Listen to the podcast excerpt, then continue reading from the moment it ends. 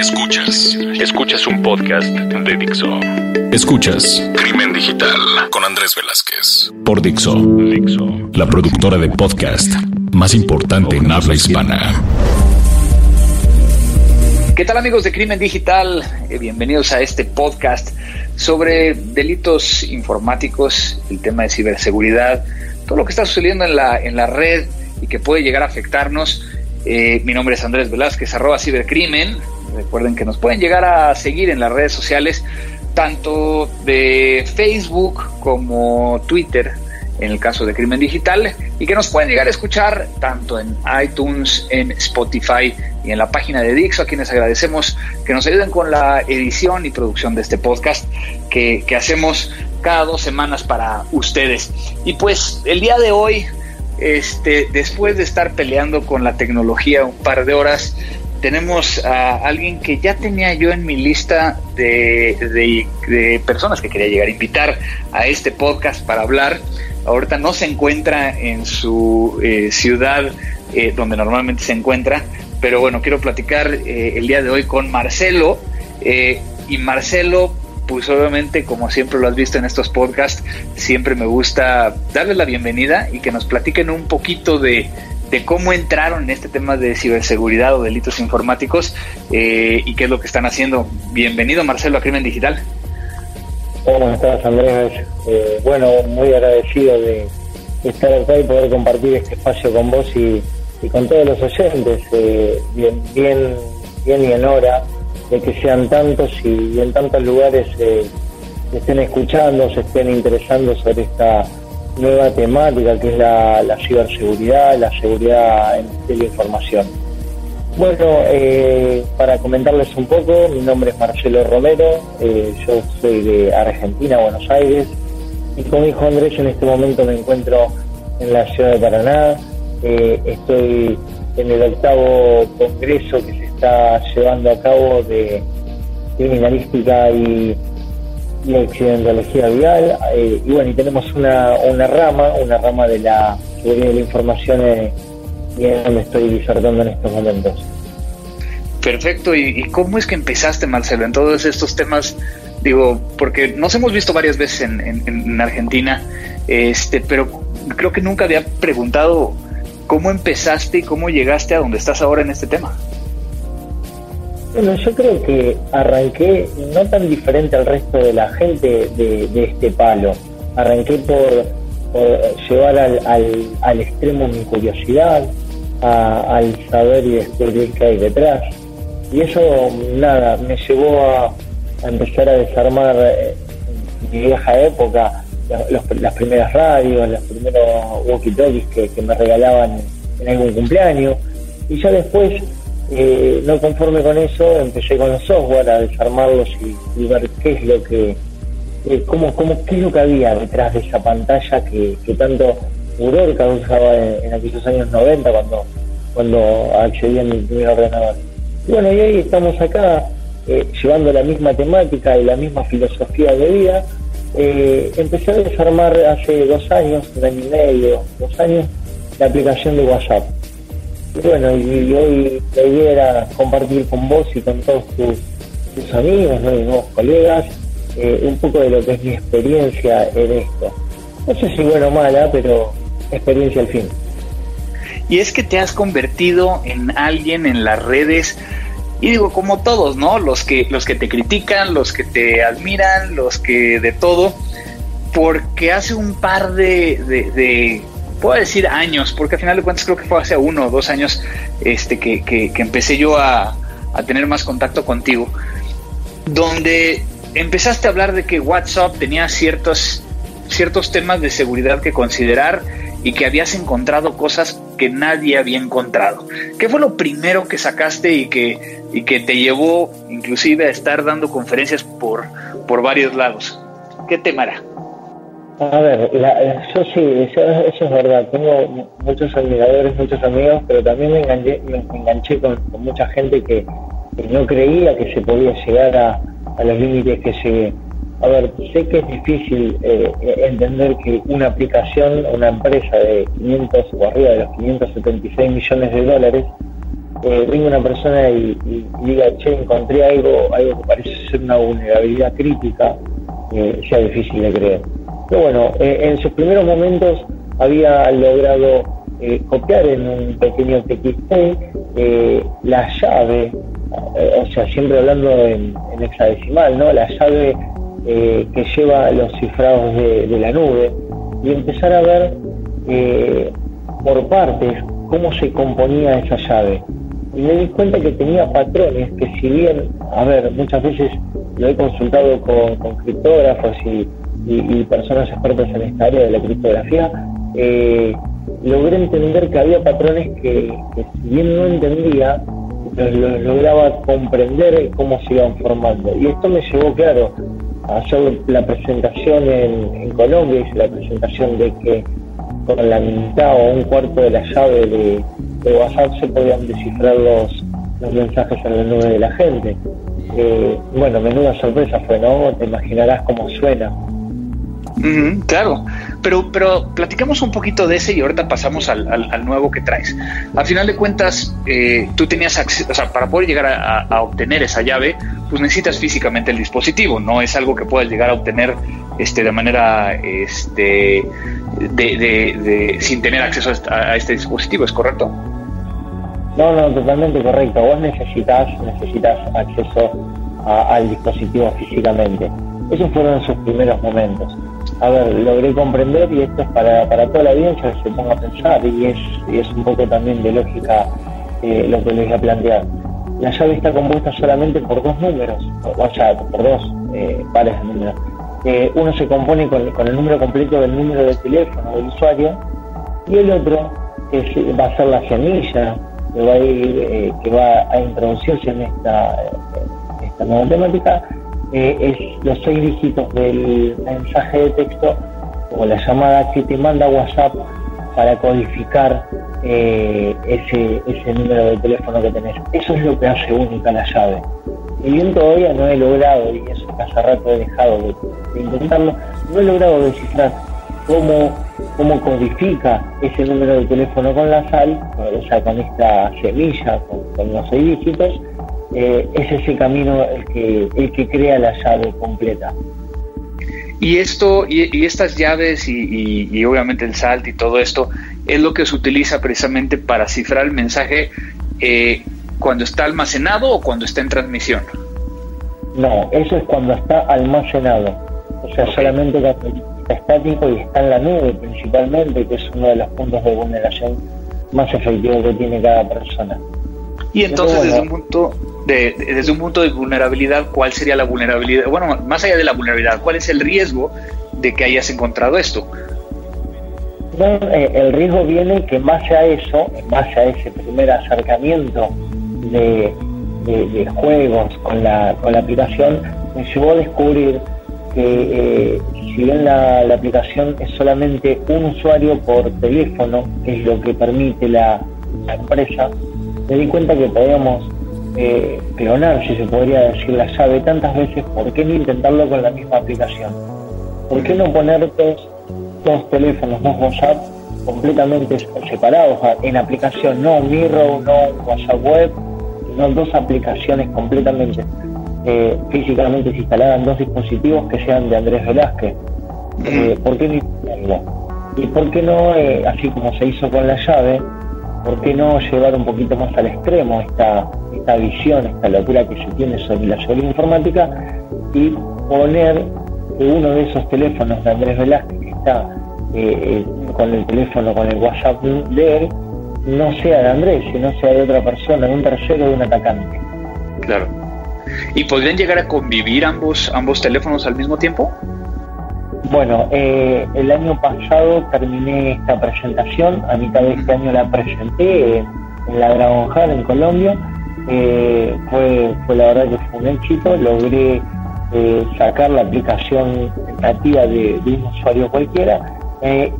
no se dice instalarla porque realmente no se instala, sino rearmarla reorganizarla dentro de otros dispositivos físicamente eh, físicamente dispositivo y logré eh, que engañar a la empresa y que le provea los servicios a los dos dispositivos sin que se enteraran. Claro. A ver, eh, no solo eso, Andrés, imagínate cuál fue eh, mi gran... a ver, no, empecé con, como esto, ¿no? Con, un proyecto tan ambicioso, sino empecé con la típica de querer intentar romper algo, intentar bypassar algo. Terminó en este megaproyecto cuando la misma empresa empezó a dividir los paquetes de mensajes entrantes a ese teléfono de Andrés Velázquez que estoy graficando y los dividía y se los mandaba a los dos usuarios porque no podía determinar cuál es el usuario original. Claro. Y en ese sentido, ¿pudiste acercarte a, la gente de, ahora de Facebook, que está encargado también de, WhatsApp, o, simplemente se quedó en, una investigación que todavía sigue en curso y, no has tenido tanto acercamiento con ellos? Mira, sigue en curso la investigación por lo que pasó. Posteriormente de eso, una vez que logré, eh, eh llamémoslo, interceptar un, WhatsApp, porque en realidad lo que no, es sino interceptación, sino lo que hace es eh, recibir el mismo mensaje que el original, o sea, es una, división del paquete de datos. ¿Se eh, podría llamar como una retransmisión? Que hacer también, sería, sería bien colocada esa palabra en esta frase. Lo que sí mandé un reporte completo informando la vulnerabilidad a la empresa WhatsApp, la cual después de un ida y vuelta me dijo que reiniciando el dispositivo quizás se, repararía. Sí, pero no, ni te pagaron, ni te reconocieron, ni nada. No, no, no, igual, igual yo insistiendo es una, una investigación que todavía lleva lleva, lleva el curso, todavía está, está en proceso. Eh, de ahí empecé, empecé a darme cuenta que esa retransmisión de datos que vos decías también se podía hacer sin barreras físicas, sin distancia. Eh, empezamos a hacer con colegas fuera del país eh, muchas, muchas prácticas. Y imagínate esto cuando yo recibí un llamado en este teléfono bueno, yo le puse Frankie, con, todo el amor del mundo, el teléfono atacante le puse Frankie. Eh, este Frankie eh, se hacía pasar por otra persona, recibía el llamado de una persona que se encontraba físicamente en España. Sí, sí, o sea, completamente increíble todo esto, ¿no? Exacto, exacto. Bueno, se presentó todo semejante proyecto, se presentó. La verdad que eh, me gustó mucho, sigue, sigue en curso, sigue en curso esta, esta investigación porque si podemos darle un, giro de rosca a esto, eh, vos podés a la empresa de WhatsApp pedir solicitarle toda tu información como usuario legítimo. En este caso, eh, el atacante se haría pasar por vos, Andrés, y, y te diría todos tus datos completos. Imagínate el reporte tan prolijo que le entregaría WhatsApp sobre vos, sobre lo que sabe de vos, sobre tus contactos, sobre toda tu vida en la, aplicación. Ahora, esto nada más funcionaría si estás haciendo un respaldo en la nube. Eh, si no hace respaldo en la nube, tendría poca información, ¿correcto? No, no, porque si en este caso vos te vas a opciones en WhatsApp, te vas a, chat, a backup, etcétera, y ahí hay una parte donde yo en este momento estoy frente a mi computadora, estoy mirando, dice eh, en la aplicación de WhatsApp o en la página de WhatsApp, dice, usted puede solicitar eh, info de su cuenta y ahí le va, le va a entregar lo siguiente. Hora de creación del informe, cuando se solicita. Fecha de solicitud, número de teléfono, nombre, estado de conexión, de qué línea tenés, fuera de línea desde cuando estuviste, qué IP utilizaste, toda completamente toda la agenda, porque vos al aceptar los términos de WhatsApp no estás utilizando la agenda, sino que copias la agenda en la aplicación. Y cuando vos solicitas un reporte, WhatsApp te manda completamente la agenda. Ya. Ya, ¿no? Y entonces esto puede llegar a ser un tema eh, también interesante desde el punto de vista, eh, digo, obviamente que alguien pueda llegar a explotar esta, esta vulnerabilidad para algo malo o hacer algo similar a lo que tú hiciste para poder llegar a, obtener estos datos, pero que también por el otro lado, desde un punto de vista investigativo, eh, en algunos casos nos permitiría llegar a hacer eh, a lo mejor un, vamos a llamarlo un, allanamiento no oficial a, WhatsApp este, por medio de este, de este mecanismo, ¿no? A ver, a ver, eh, hoy, hoy por hoy, si tendremos, tenemos un poquito presente que las investigaciones, eh, y, no te voy a explicar a vos que sabes un montón de esto, pero las investigaciones se tornaron digitalmente, o sea, todo, todo lo que son los delitos tradicionales tienen un componente eh, tecnológico, pero más allá aún eso, llevaron su seguridad al cifrado de estas aplicaciones. Todas las, las conversaciones, eh, los tratamientos que tienen, los negocios que tienen estos delincuentes, lo hacen a través de plataformas cifradas como esta. Hoy estaríamos hablando de tener la opción o la posibilidad de poder escucharlos si se quiere, leerlos si se quiere, seguirlos si se quiere. Claro. Pues es un tema, un tema apasionante y como bien dices, todavía no termina esta investigación y ojalá cuando termine este, me avises y, vuelvas aquí a, Crimen Digital para platicarlo. Pero hay otro tema que, que, era el que estábamos cabildeando y el que estábamos diciendo que queríamos llegar a, a conversar contigo este, cuando, cuando te contacté y es de que sigues sigues dándole al WhatsApp y estás siguiendo eh, o estás volviendo a encontrar cosas que, eso sí nos podría llegar a afectar desde un punto de vista de presentación de pruebas, ¿no? Bueno, exactamente, le sigo, le sigo creando la empresa, pobrecita, la verdad que no tengo la ilusión, quizás todavía es un poco de resentimiento por haberme hecho el reporte de, vulnerabilidad solamente a reinicio el dispositivo. Eh, me basé en el, eh, en el caso de Neymar con, contra esta chica, contra una, una chica con la cual había practicado sexting, no sé si recordás. Claro. Eh, aquellos oyentes que, que no recuerdan, no lo tienen presente, Neymar había practicado sexting, había tenido relatos eróticos a través del, WhatsApp con una chica que se encontraba ella en Brasil y él físicamente en París, si, no, si mal no recuerdo, y se mandaban mensajes. Ella fue a visitarlo a París tuvieron una discusión y ella lo acusó de intento de violación al, astro del fútbol.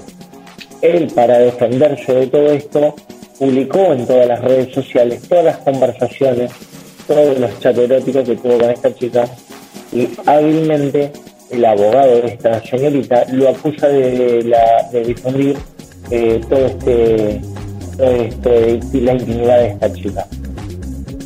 Debido a eso me pregunté, ¿puede alguien modificar la conversación de WhatsApp? Y no estamos hablando de una captura. A ver, ¿puede alguien realmente modificar un WhatsApp en un teléfono y entregárselo a la justicia? Sí, para que posteriormente se le haga, para que se le haga después un forense y que muchas veces nuestras herramientas forenses, pues lo que hacen es, es hacer una extracción y, y, generar los valores de integridad, pero a partir de que, de que se generó esa extracción, no realmente de que el mismo eh, WhatsApp tenga un valor de integridad que me permita llegar a saber si hubo un cambio, ¿correcto? Sí, sí, correcto, pero si ponemos, nos ponemos a pensar que WhatsApp es una gran base de datos, o sea, está hecho de base de datos y solamente tiene un hermoso visor de color verde, que es lo que nos permite ver, ahí vamos a entender que podemos, eh, mediante técnicas eh, de SQL injection, inyectarle cambiarle, modificarle, agregarle o sacarle alguna palabra o textos completos a una conversación y simplemente aquel mensaje que me entra de Andrés Velázquez donde dice hola Marcelo, vamos a conversar, yo puedo cambiar esas palabras completas a través de este ataque de secuencia y poner Marcelo, eh, hoy te voy a matar.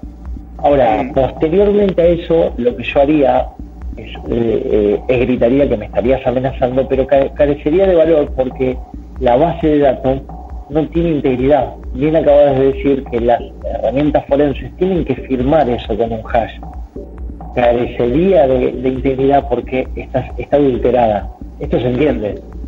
Entonces, a ver, el ataque, el ataque o la, o la picardía o el bypass que se me ocurrió es ahí. Y ¿quién podrá ayudarme? Y, y a sanar el chapulín colorado, pero la verdad que en estos momentos, cuando vos decís, che, hasta acá llegué a pegarle a WhatsApp y más de esto no se puede hacer, recurro al viejo y querido amigo Don Google. ¿Cómo entra Google acá? Y no es que vamos a googlear qué es lo que podemos hacer, sino que nuestra gran base de datos, o perdón, nuestra gran caja de backup de WhatsApp es, Google.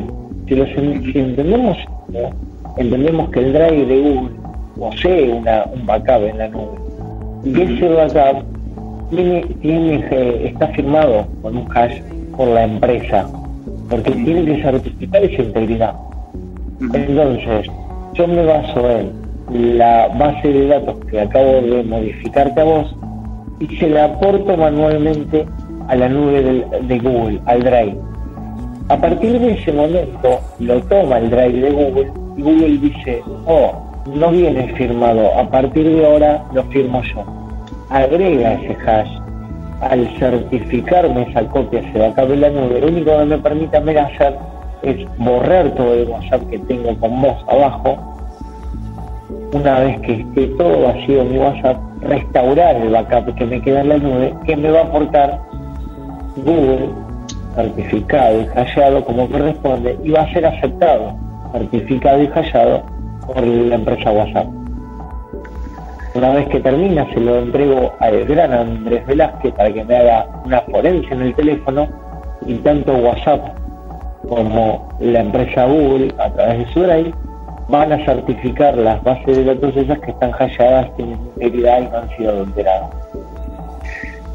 Me has dejado anonadado, por un lado por, por eh, lo curioso y lo, y, lo constante que estás tratando de encontrar estas cosas, pero tengo que también decir algunas cosas, o sea, cuando empiezo a escuchar todo esto, pues estoy entendiendo este, entre líneas que estás hablando de WhatsApp en sistemas Android. Sí, totalmente. Por, ahora sí, porque todavía no me he alcanzado mi primer sueldo para comprar el iPhone. pero, pero pues obviamente esto también empieza a, mostrarnos que, digo, siempre lo hemos sabido. Muchos de estos fabricantes, muchas de estas empresas, eh, la parte de seguridad la ponen como, como un segundo elemento y entonces forensemente tendremos que buscar herramientas que nos permitan llegar a, darle certeza jurídica sobre cierto mensaje de datos en un espacio-tiempo. Y entonces, pues es, esto, pues si la investigación se, se, sigue haciendo, pues podría llegar a, hacer incluso que, que, todas las pruebas de WhatsApp pues no, no puedan llegar a, a, validarse su integridad. Sin embargo, esto no significa que no puedan llegar a ser presentados ante la autoridad y que, y que puedan llegar a ser valoradas, ¿correcto? No, no, correcto. A ver, uno va a presentar todo lo que tiene a su alcance, todo lo que puede estar munido de, cualquier tipo de, hasta captura de pantalla de WhatsApp para ser presentadas. De ahí a que lo verifique un juez y lo acepte en un proceso judicial, va a tener que pasar una rigurosa prueba con un perito. El perito va a descartar que cualquier persona pueda atacar y comprometer una base de datos de WhatsApp, por lo que el ataque termina siendo eficiente por la carencia de conocimiento de este tipo de ataques o de otros del perito que va a certificar la, la prueba. Claro.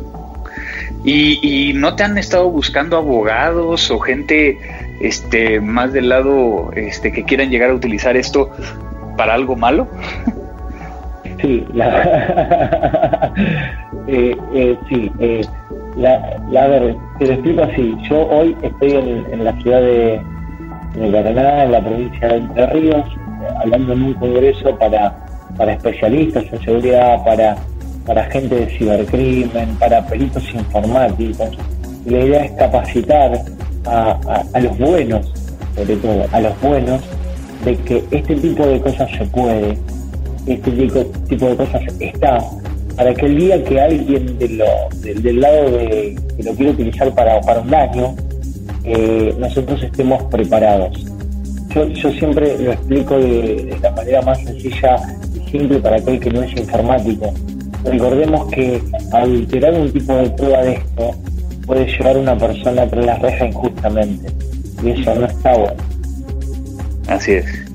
Así es.